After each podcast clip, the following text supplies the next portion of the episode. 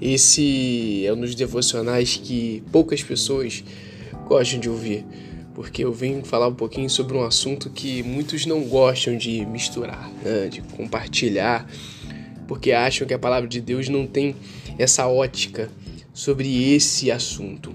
E que assunto é esse, Felipe? Eu falo sobre o seu futuro, sobre as finanças pessoais né? na ótica de Deus, na visão de Deus, na visão bíblica. Como passagem inicial, é, eu vim deixar para vocês um, um livro muito conhecido, né? Lucas capítulo 16, versículo 11, onde Cristo fala assim: Se, pois, não vos tornardes fiéis na aplicação das riquezas de origem injusta, quem vos confiará a verdadeira riqueza? primeira coisa que a gente tem que pensar, né, para a mudança do nosso futuro e o começo de uma nova novo pensamento, nova mentalidade quanto às nossas finanças pessoais na ótica de Deus, nós temos que pensar primeiramente que nós temos uma mudança de mentalidade financeira a ser analisada, a ser realizada. Quando nós olhamos o mundo atual, nós nos deparamos com algo que é preocupante. Né? Muitas pessoas elas são escravizadas, é, é, presas por fundamentos errados em relação ao dinheiro. Isso é comum hoje. Entre eles estão endividamento, orgulho, soberba, é, mentiras, divórcios, corrupção, morte, briga, destruição. Tudo isso envolve a relação errada com o dinheiro. Porque todos esses problemas eles são é, é, atrelados é, a uma mentalidade distorcida em relação ao verdadeiro significado do valor do dinheiro. E atrelado a isso tudo, nós vemos a falta de conhecimento, né? E aí, quando você lê o livro de Oséias, né, quando diz que o povo perece por falta de conhecimento, isso se aplica também à questão financeira. Porque a ignorância financeira, ela nos leva à pobreza. Por isso que nós temos que alinhar a nossa perspectiva em relação ao dinheiro com a perspectiva de Deus. E conhecer a maneira com que Deus enxerga as nossas finanças requer é, é, mudança de mentalidade financeira. Deus como um todo, ele quer que nós tenhamos a liberdade, independência financeira. Sim, ele é um Deus de amor, ele é um Deus de bondade. Mas ele não quer de forma alguma que o dinheiro seja o nosso escravo. E quando você olha de uma forma simbólica, você vê que a Bíblia ela vai relatar que as ofertas elas eram, elas eram depositadas aos pés dos apóstolos. Né? Isso significa, em muitos casos, né, vamos dizer assim, quando a gente estuda, a gente entende que ele não era entregue nas mãos, ou seja, nós não devemos trabalhar por dinheiro. O local certo é aos pés, que significa governo, dinheiro nos servindo. Não como objetivo final, nós servimos ao dinheiro. Um dos pontos principais para nós termos sucesso na nossa vida financeira é conseguir identificar o nosso propósito dentro do nosso trabalho e se realmente aquele trabalho que nós fazemos está de acordo com o propósito de Deus. Isso é um pouco difícil de entender, mas Deus também utiliza o nosso trabalho para que outras vidas sejam impactadas. Muitas das vezes nós estamos num local que não é o local que Deus planejou para nós. Mas às vezes nós estamos ali porque pedimos tanto para o Senhor aquela oportunidade, né, que Ele acaba nos dando. Mas não é a vontade de Deus, é a nossa vontade. A palavra de Deus fala que nós deixamos de receber às vezes as bênçãos divinas porque nós não sabemos pedir, nós pedimos mal. E entendemos, é, devemos entender de uma forma clara que Deus ele de forma alguma vai negar aquilo que você está pedindo. Só que muitas das vezes nós pedimos para que Deus faça a sua vontade na nossa vida e nós ultrapassamos a vontade de Deus porque queremos algo que achamos ser melhor. Um outro passo importante para a mudança do seu futuro, da sua vida financeira, é a questão da generosidade. Né? Essa palavra generosidade ela vem do latim, ela significa aquele que teve um bom nascimento. E essa é a nossa essência. Nós nascemos de novo em Cristo Jesus. Portanto, a generosidade ela faz parte da nossa identidade cristã. E a generosidade ela é expressa de várias formas. Né? O dinheiro é uma delas. Como você consegue perceber que a ótica de Deus é diferente da nossa? Né? Para Deus é melhor dar do que receber. E quem dá com generosidade se torna mais abundante, mais rico. Totalmente contrário é, é, ao que o meio racional nos impõe, onde o guardar e o reter o dinheiro faz com que nós sejamos mais ricos. Entende?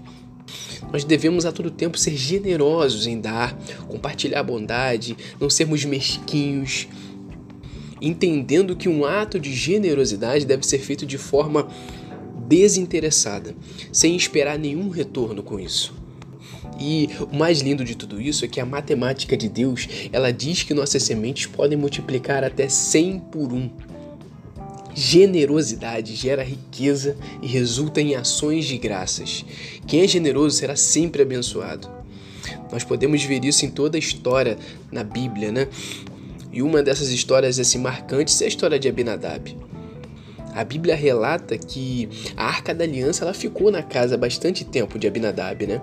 Quando o Senhor manda que Moisés construa a Arca do Senhor, ele diz que a sua presença iria com o povo. Então, a Arca do Senhor representava a presença do Senhor no meio do povo. E o que isso tem a ver com a generosidade? Abinadab no hebraico significa pai da generosidade. Portanto, essa generosidade fez com que a presença de Deus permanecesse por mais tempo. É, é, pois quando nós temos atos generosos para com as pessoas, nós cremos na nova natureza de Cristo, no novo nascimento, sabe? Nós sabemos quem somos, nós não temos dúvidas de nada e por consequência nós somos mais e mais abençoados nele. O ato de, de dar com generosidade, de ser generoso, não deve ser feito de, de modo algum por obrigação, nem de má vontade, mas com aquela liberdade que nós temos em nosso coração e alegria, e de acordo com o que nós temos e não com o que não temos, vamos dizer assim, fazer sacrifícios que nós não podemos. Outro ponto fundamental para nossa mudança de mente financeira é o planejamento e controle de prestação de contas. Na administração, um dos pontos mais importantes de uma gestão financeira eficaz é o planejamento e controle das nossas contas. Para quem tem dúvida, nosso Deus é um Deus de planejamento. Ou vocês acham que ele não poderia ter feito o mundo em um dia só? Sim, claro que sim. Mas ele se alegra e nos ensina a planejar. Porque nós temos que entender que os planos bem elaborados nos levam à abundância e perfeição. Como último tópico, desse devocional pequeno, eu venho falar um pouquinho com vocês também sobre a fidelidade e o contentamento com aquilo que nós temos. Né, quando nós olhamos a maneira como administramos nosso dinheiro, que é um pilar fundamental para se ter uma gestão eficaz, ser sermos fiéis e honestos com o nosso dinheiro, né? independente do volume com que Deus nos dá, é algo fundamental. Nós temos que aprender a ser fiéis às pequenas coisas, seja até mesmo um troco errado, né, que eu já cansei de receber. Até mesmo não emitir uma nota fiscal, comprar um produto, produto pirata. Para tudo, nós precisamos agir como a ótica de Cristo, vendo o que Cristo faria. Sempre mantendo a nossa retidão e cumprindo a legislação e sendo íntegros e retos em todas as nossas ações, que é muito difícil, mas não é impossível. E a pergunta que eu deixo para você hoje é: o que nós estamos fazendo com os recursos que Deus está disponibilizando para nós? Né, não existe é, é, o jeito certo de fazer a coisa errada. O errado sempre será o errado. E o que importa não é o que eu faria se tivesse um milhão, mas o que eu estou fazendo com os 10 reais que eu recebo. E através disso vem um outro alicerce importantíssimo, né? Para termos liberdade financeira que é a do contentamento. Porque nós devemos sempre ser gratos a Deus em todas as coisas, independente do ambiente e circunstâncias que nos cercam. Porque a gratidão, ela não pode de forma alguma estar ligada a quanto você recebe ou quanto dinheiro tem na sua conta.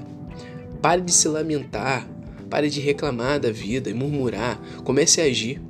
Crie o hábito de agradecer pelo que tem a fila que está atrás de nós sempre será muito maior do que a que está à nossa frente. Não use comparações para padronizar a sua vida. Para de olhar para a grama do vizinho, porque ela pode estar muito verdinha, mas no fundo ela pode ser apenas uma grama artificial. Tente enxergar os problemas como oportunidades e não como barreiras. Para Deus, não interessa o momento que você vive, e se as notícias para você não têm sido boas. Cuidado com algumas decisões feitas pela emoção ou até mesmo durante uma crise financeira. Tente permanecer em pé e fiel a Deus. Tenha em si o hábito da gratidão. Creia em Deus porque toda tribulação é passageira e você vai sair dessa situação. Isso é comum.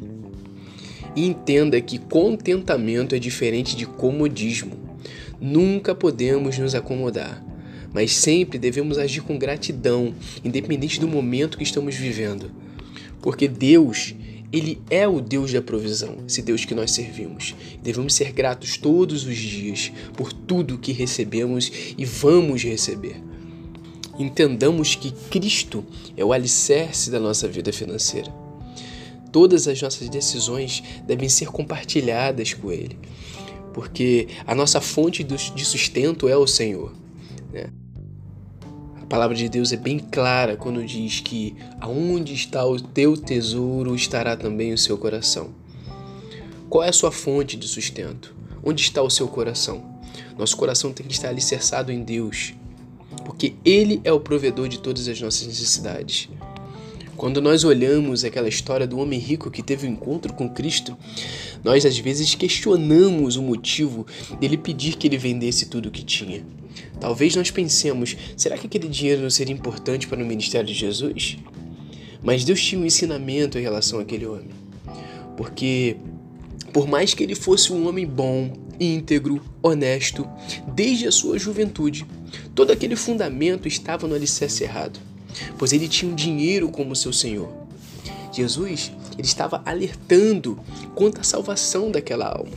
Quando ele disse: "Largue tudo, vem e siga-me", ou seja, mude o seu senhor, mude a sua vida.